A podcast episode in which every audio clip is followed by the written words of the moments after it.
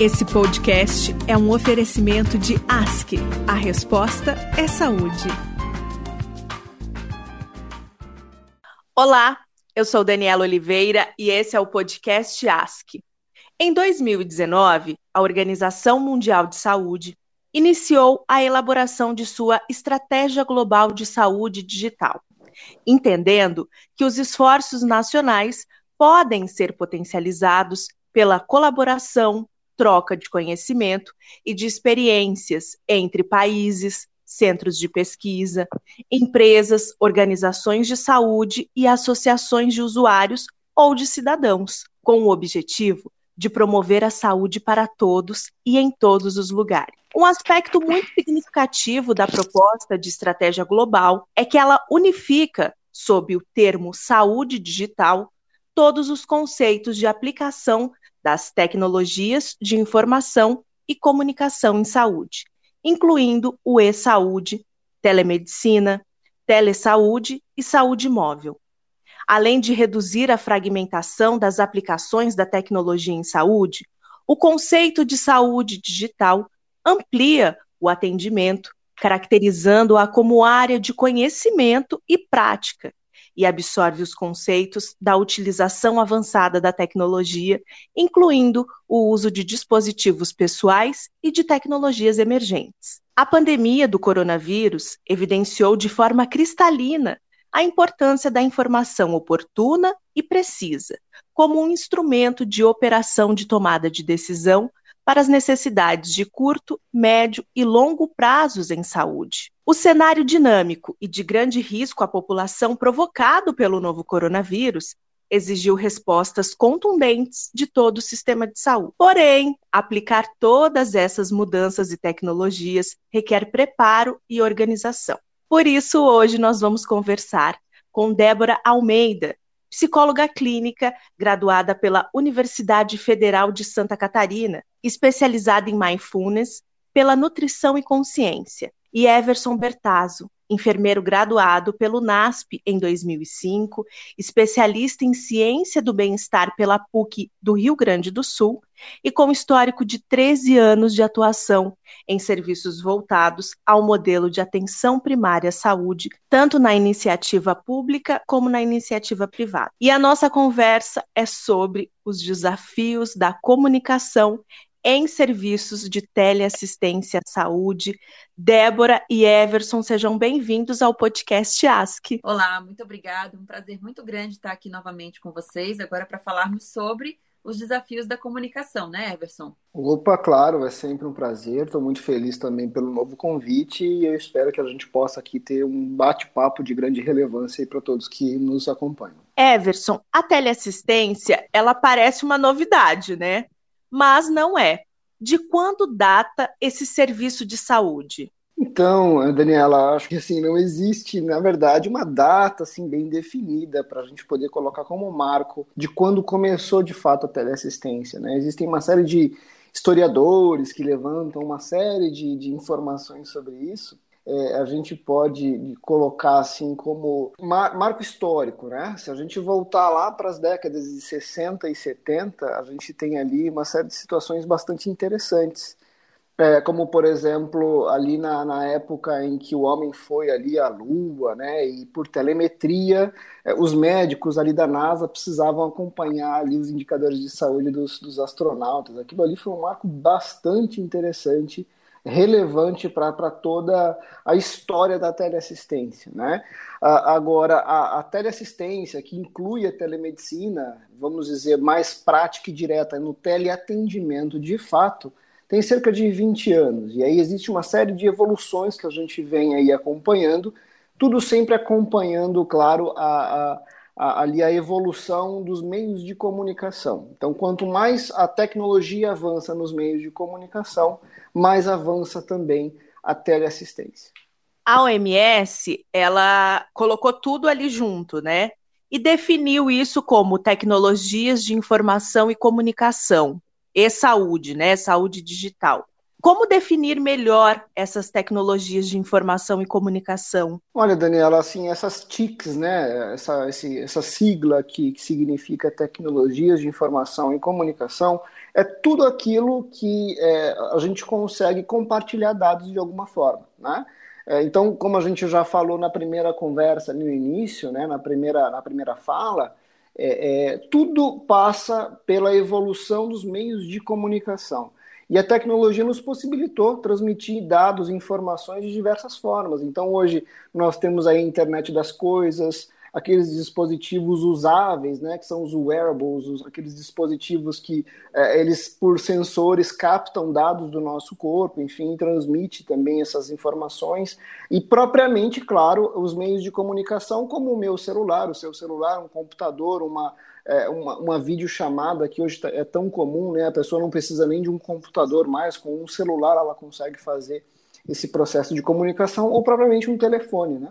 Interessante que o telefone uh, ele, ele, vem lá da, da dos anos é, de 1960, né? É bem, é bem, é bem antigo, né? Muito antigo, uh, mas a gente, a gente vem, na verdade, 1860. É, Para você ter uma ideia, Dani, a, a gente teve a, a, o primeiro marco assim também, um ponto muito interessante é o do estetoscópio eletrônico. Em 1910, é, tem, existe um registro, inclusive com um artigo, da transmissão de dados tá, de, um, de uma radiografia, de um raio-x de um paciente a uma distância de 80 quilômetros, ainda era por fios, né? Então, telégrafo, telefone, a situação ela foi evoluindo até a gente chegar para os nossos TICs avançados, os meios de comunicação, as tecnologias de comunicação e informação. Ô, Débora, e quais elementos e habilidades da comunicação é, a gente pode aplicar na teleassistência, né? Quais são, então, esses elementos e essas habilidades?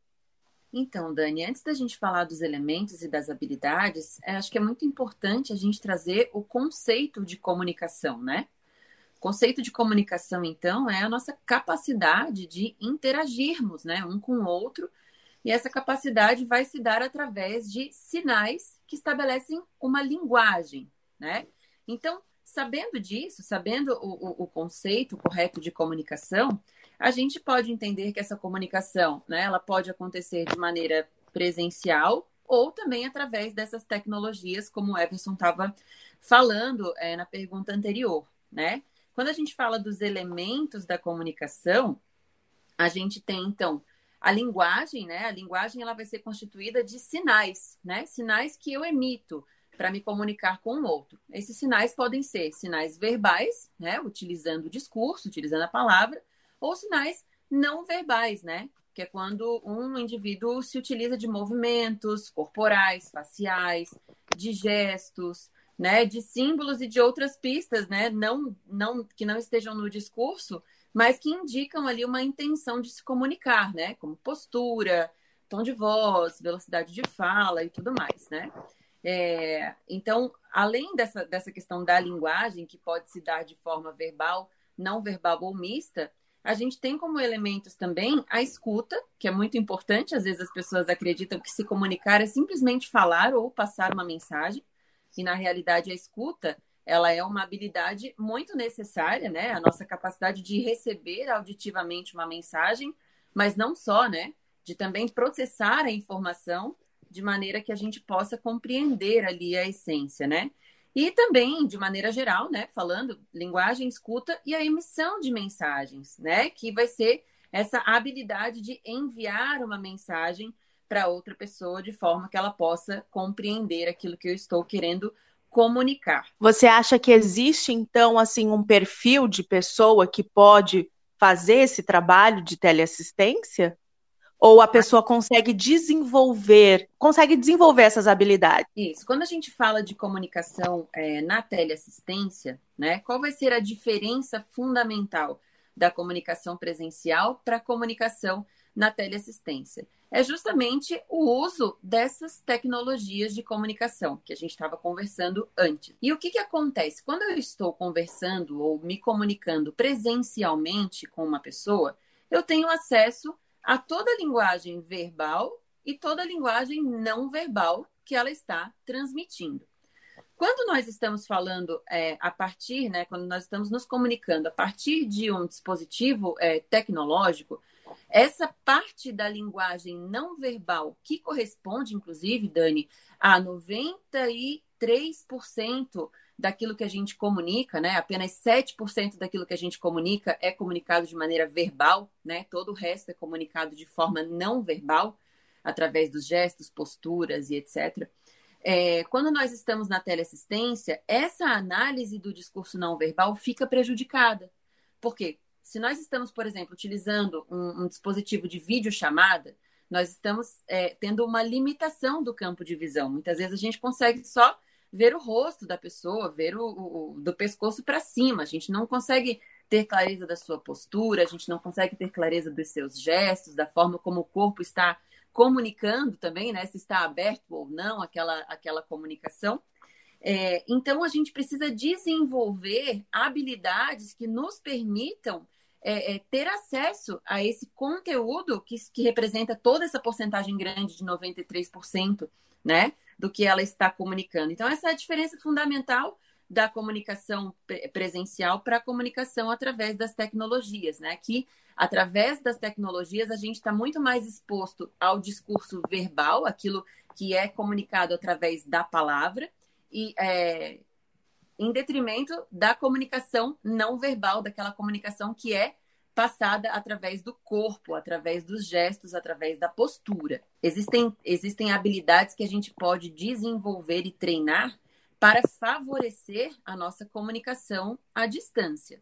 Né? Se não é possível que nós é, observemos a linguagem não verbal a partir da observação do corpo, a partir da observação dos gestos, existem outras alternativas que a gente, inclusive, traz no curso é, de desafios é, da comunicação à distância, né, oferecido pela Ask Mind, que é toda uma análise da prosódia afetiva, né? É uma análise vocal, né, da qualidade da voz para é, identificar elementos que muitas vezes apenas a palavra e o discurso não são capazes de transmitir. Só para eu entender direito, vocês fazem uma avaliação com a pessoa, é isso? Existe uma forma de hum. avaliar o que a gente chama de prosódia afetiva. Então, na realidade, é possível, como alternativa, né, para que a gente consiga é, sanar essa dificuldade de não conseguir fazer uma análise do discurso não verbal, é, como alternativa, nós temos a análise não verbal, análise da prosódia emocional ou afetiva. E o que, que seria isso? Isso consiste na nossa capacidade de observarmos e compreendermos as emoções que vêm através da sonoridade da voz de quem nós estamos ouvindo. Então, se eu não consigo ver a pessoa, se eu não consigo ver a sua postura, os seus gestos, eu posso fazer uma análise da sonoridade da voz, né? E isso é possível, Dani, porque existe uma variação muito acentuada na qualidade da voz quando nós estamos transitando ali entre diferentes emoções, né? Então, essa análise vai envolver eu observar a qualidade da voz, então, se a voz está limpa, se a voz está trêmula, muitas vezes a gente está ansioso, a gente está nervoso, a voz fica trêmula né? Também a intensidade da voz, né, mais conhecida como volume, né? Se eu estou falando alto, se eu estou falando baixinho. O tom da voz, que vai é, desde o grave, que é aquela voz mais grossa, mais grave, até os tons mais agudos, mais fininhos, né? Que também podem mostrar se a pessoa está nervosa, se a pessoa não está. Uma outra é, é, é, alternativa de análise é da velocidade da fala. Então, se a pessoa está falando muito rápido ou se a pessoa está falando devagar.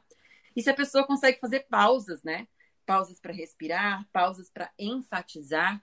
Então, essas são técnicas aí que a gente pode desenvolver e entender também o que a pessoa está comunicando para além daquilo que ela está falando. É, a gente ali no começo, né, da nossa conversa, trouxemos um dado ali da Organização Mundial de Saúde que esse processo de, de tecnologia, né, ele foi muito acelerado pela questão da pandemia do coronavírus, né? Ele veio de uma maneira muito mais rápida, esse processo aconteceu de uma maneira muito mais rápida. Exato. E essa não é só é, uma nova tendência, ela já é de fato uma realidade.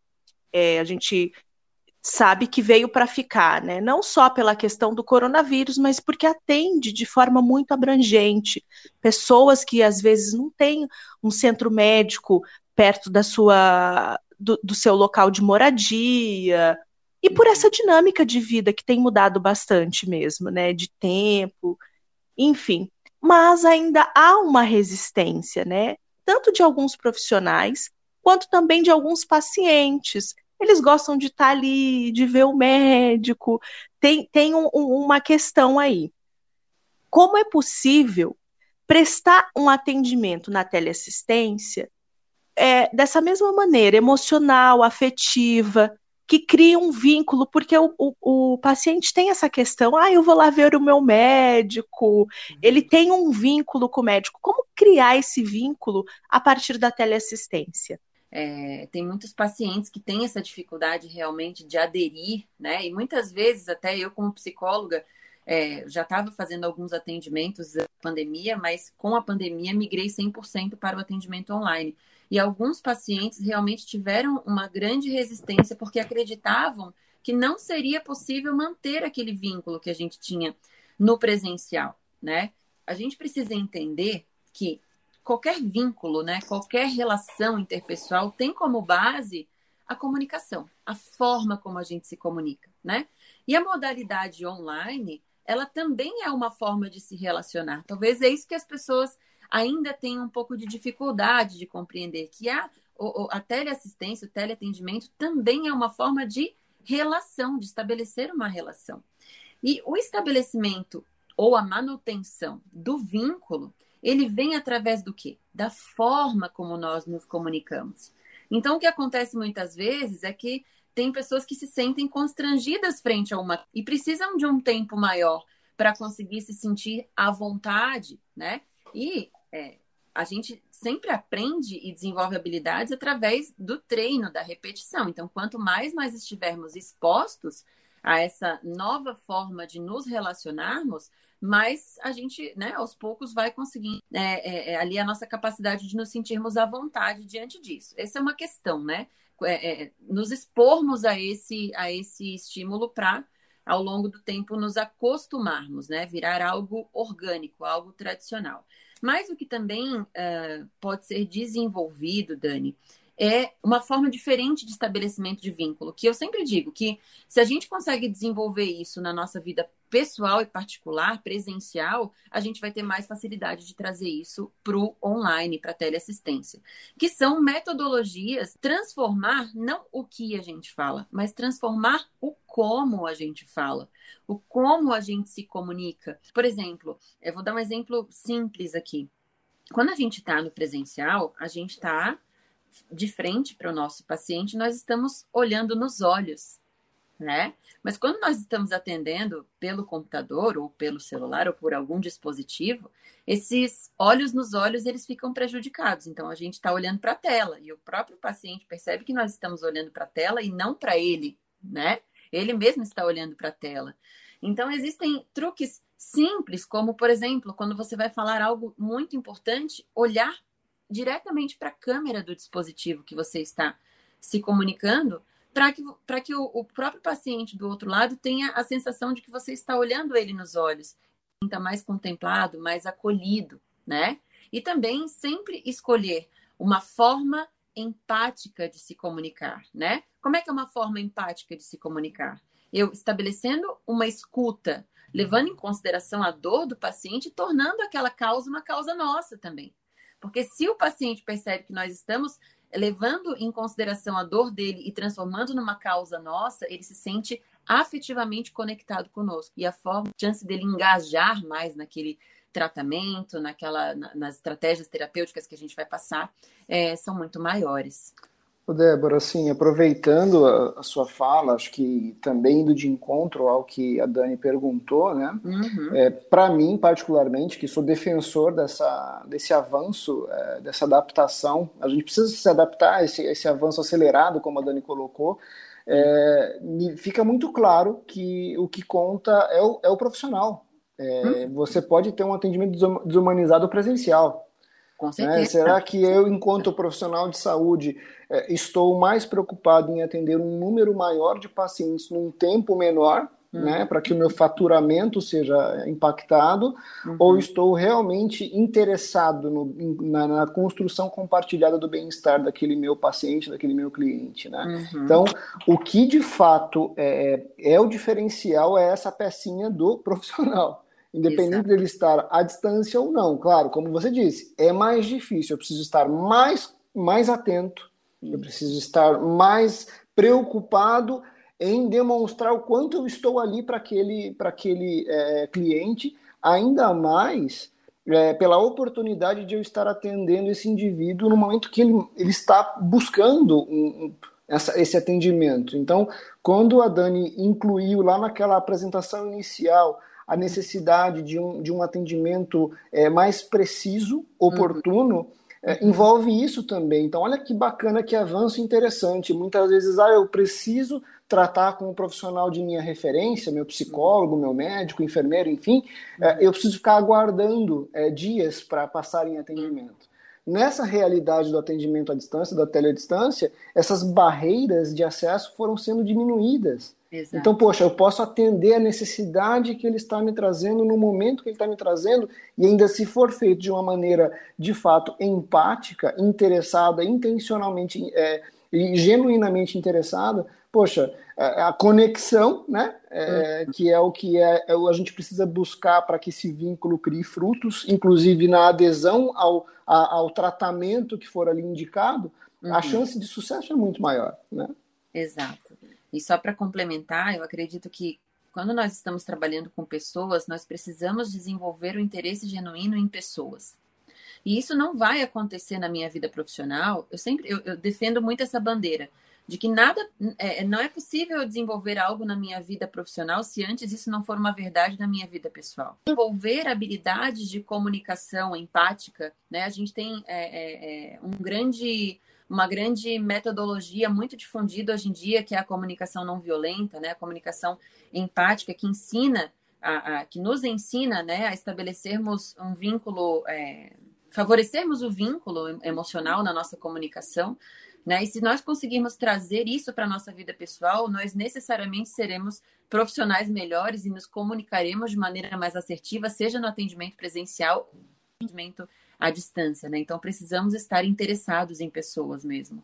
Quer dizer, né, Débora? Então, é, se o que eu falo né? Vamos dizer, aquilo que eu coloco de informação, de dados técnicos, uhum. corresponde a só 7% do meu processo de comunicação e, portanto, do meu processo de atendimento principal. Uhum. É, eu primeiro preciso me preocupar em me desenvolver enquanto ser humano, em ser uma pessoa melhor. É, é, antes de ser um profissional melhor, porque isso vai ser uma consequência. Né? Vai ser uma consequência, perfeito essa observação que o Everson trouxe, de que você também pode ter um atendimento ruim, sem essa afetividade, sem esse vínculo no presencial, isso é muito real, infelizmente, né? Uhum. Mas tem um outro ponto que eu acho que é um dos grandes desafios da teleassistência, que é as pessoas se sentirem seguras com relação ao seu diagnóstico, né? Uhum. Como você transmitir essa segurança, essa clareza e objetividade na teleassistência?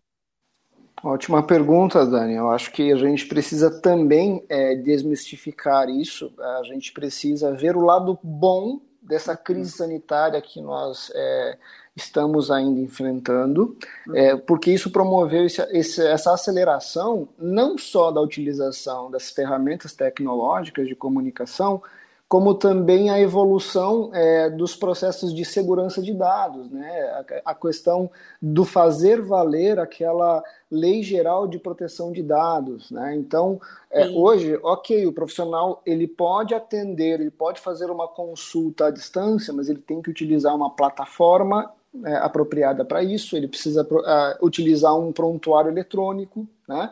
Então, é, os dados do, do, do, do, paciente ele não ficam mais em papel, que qualquer pessoa de repente pode ter acesso. Né? Então, primeira coisa, ele, ele pela Lei Geral de Proteção dos Dados, é, ele tem então uma garantia maior de segurança. Esse é o primeiro ponto. Então, atendimento à distância, é, por teleassistência, telemedicina, quanto a segurança é maior? Sim, é maior. É claro que aí eu preciso ah, de, de, ter uma, digamos, uma busca por um profissional que de fato seja qualificado, intencionalmente ah, ah, dedicado a, a, aquele atendimento para que ele seja preciso naquilo que ele está avaliando. Né?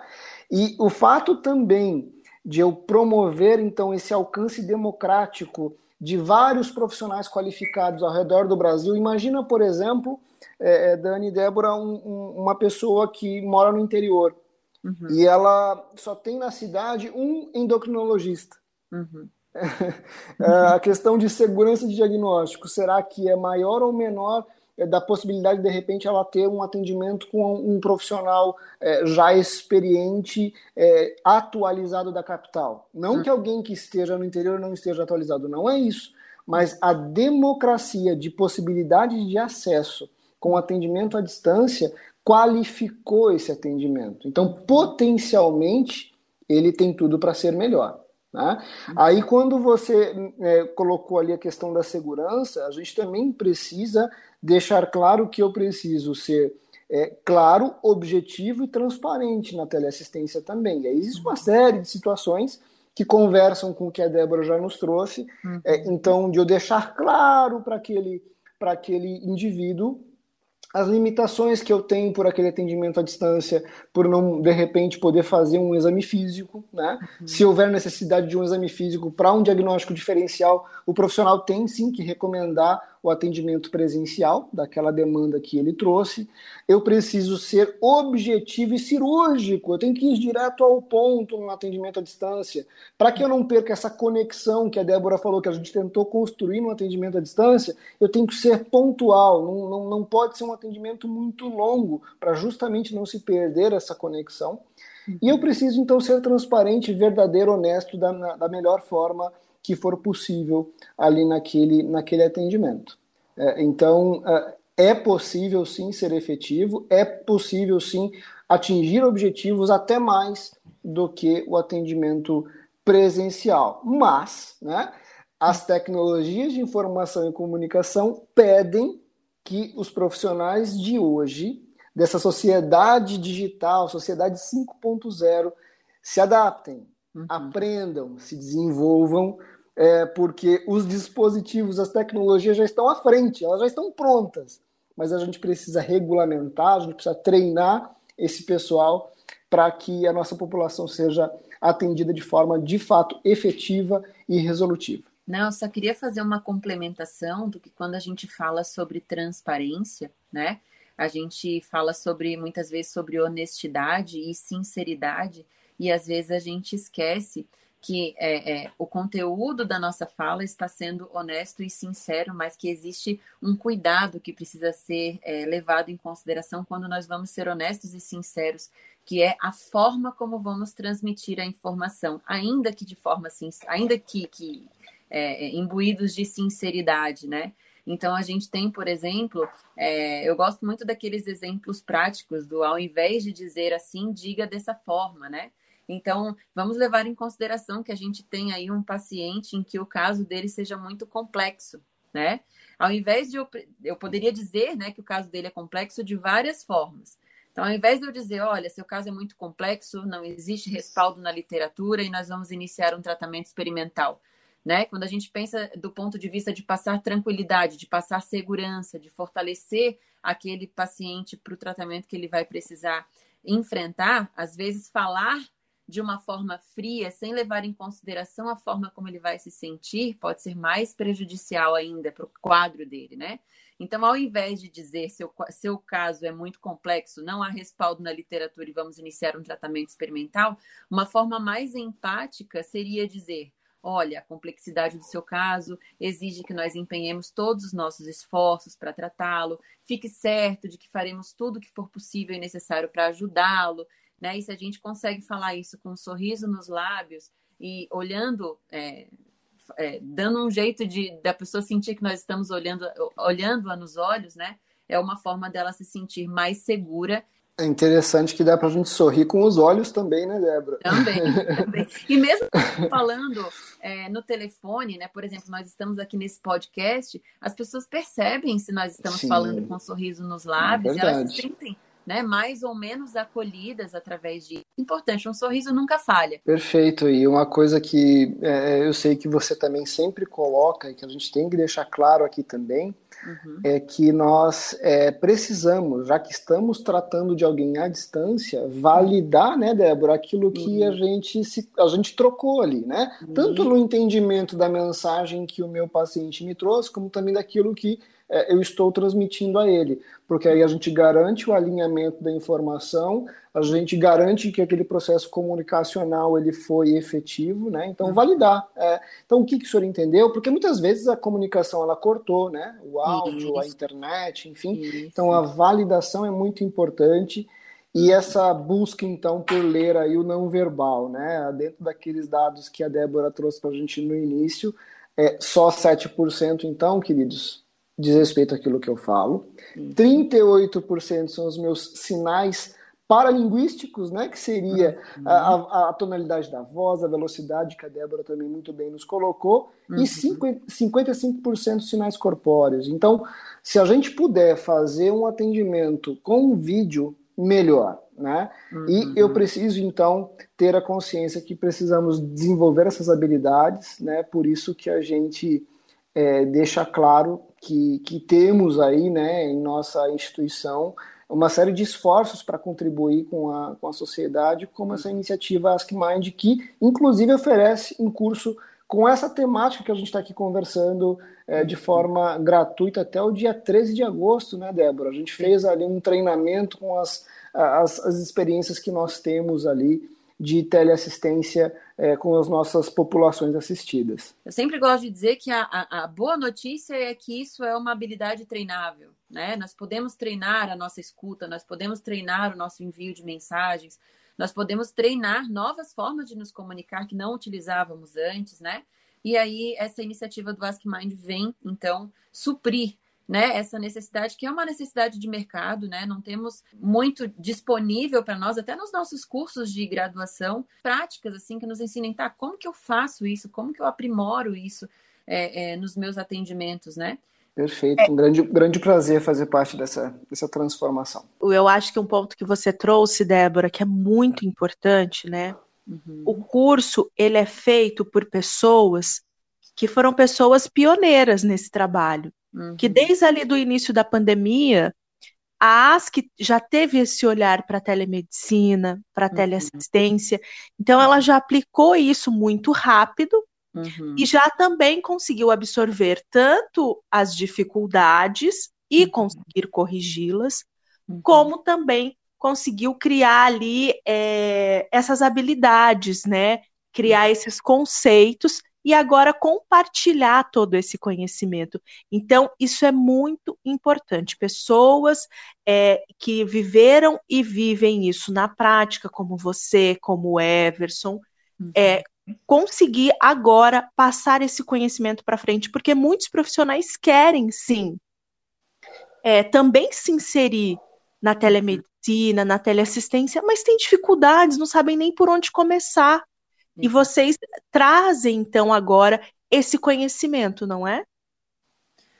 Exatamente, exatamente. É como a gente percebe que existe mesmo uma carência, né? A resistência para a teleassistência, ela não é só da parte é, dos pacientes, é muitas vezes da, de parte do próprio profissional. E por quê? Porque se sente inseguro, acredita que não tem as habilidades e até acredita que talvez não consiga fazer um atendimento é, humanizado, caloroso através dos dispositivos tecnológicos, né? E essa iniciativa do curso aí de, né, de superar os desafios da comunicação à distância vem justamente para isso, para mostrar que é sim totalmente possível fazermos um atendimento de qualidade, com segurança é, e humanizado através da teleassistência, do teleatendimento. É muito interessante é, a gente estar alinhado mesmo né, com, com essa aceleração da transformação, como a gente repetiu aqui várias vezes. É, é claro que assim até no próprio código de ética médico né, já, já há uma recomendação de que não se faça um atendimento à distância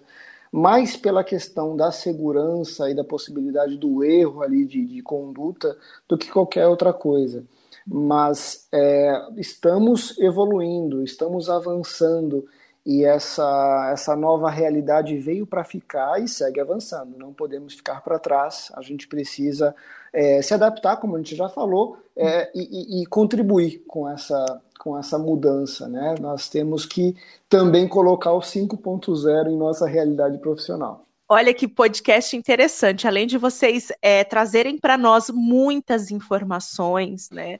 E ampliar aí, o debate, conhecimento sobre teleassistência, saúde digital, vocês também trouxeram aí essa novidade para a gente da Ask Mind e do curso de desafios da teleassistência é, de maneira gratuita até o dia 13 de agosto de 2021. Então, você que ficou interessado nessa informação, você pode entrar agora no site da Ask Mind, Ask Mind, para você poder ter acesso a esse conteúdo riquíssimo. E eu só tenho a agradecer a disponibilidade de vocês aqui comigo, viu? Ah, a gente que agradece. É um prazer para a gente poder é, difundir né, esse assunto que é muito atual, muito importante, que supre, né, vem para ajudar a suprir essa necessidade de nos adaptarmos né, no mercado da saúde. E estamos sempre à disposição, falo por mim, mas acredito que o Everson depois complemente também. Estamos sempre à disposição para dividirmos, né, para somarmos e para contribuirmos com essa com essa com esse novo momento, né, com esse momento de transformação global que que nós estamos vivendo. Também agradeço, agradeço o convite, o papo fluido, agradável. É, mais uma vez a gente está aqui é, em parceria né, com a Débora. Uhum. Obrigado, Débora, também pela generosidade, pela parceria. Obrigada. Vamos juntos, vamos juntos é, por, um, por um mundo que avance com de repente, talvez algumas, algumas desconexões, né? A, te, a tecnologia não tem culpa, ela vem para nos ajudar, que a gente possa aproveitar o lado positivo e a gente esteja à frente do nosso tempo, nunca atrás. É isso aí, vamos juntos. Vamos juntos. Eu conversei com Débora Almeida, psicóloga, e com Everson Bertazzo, enfermeiro, e nós falamos sobre os desafios da comunicação em serviços de teleassistência à saúde. Esse foi mais um podcast Ask. Se você gostou do nosso episódio, compartilhe e siga a Ask nas redes sociais. Até breve.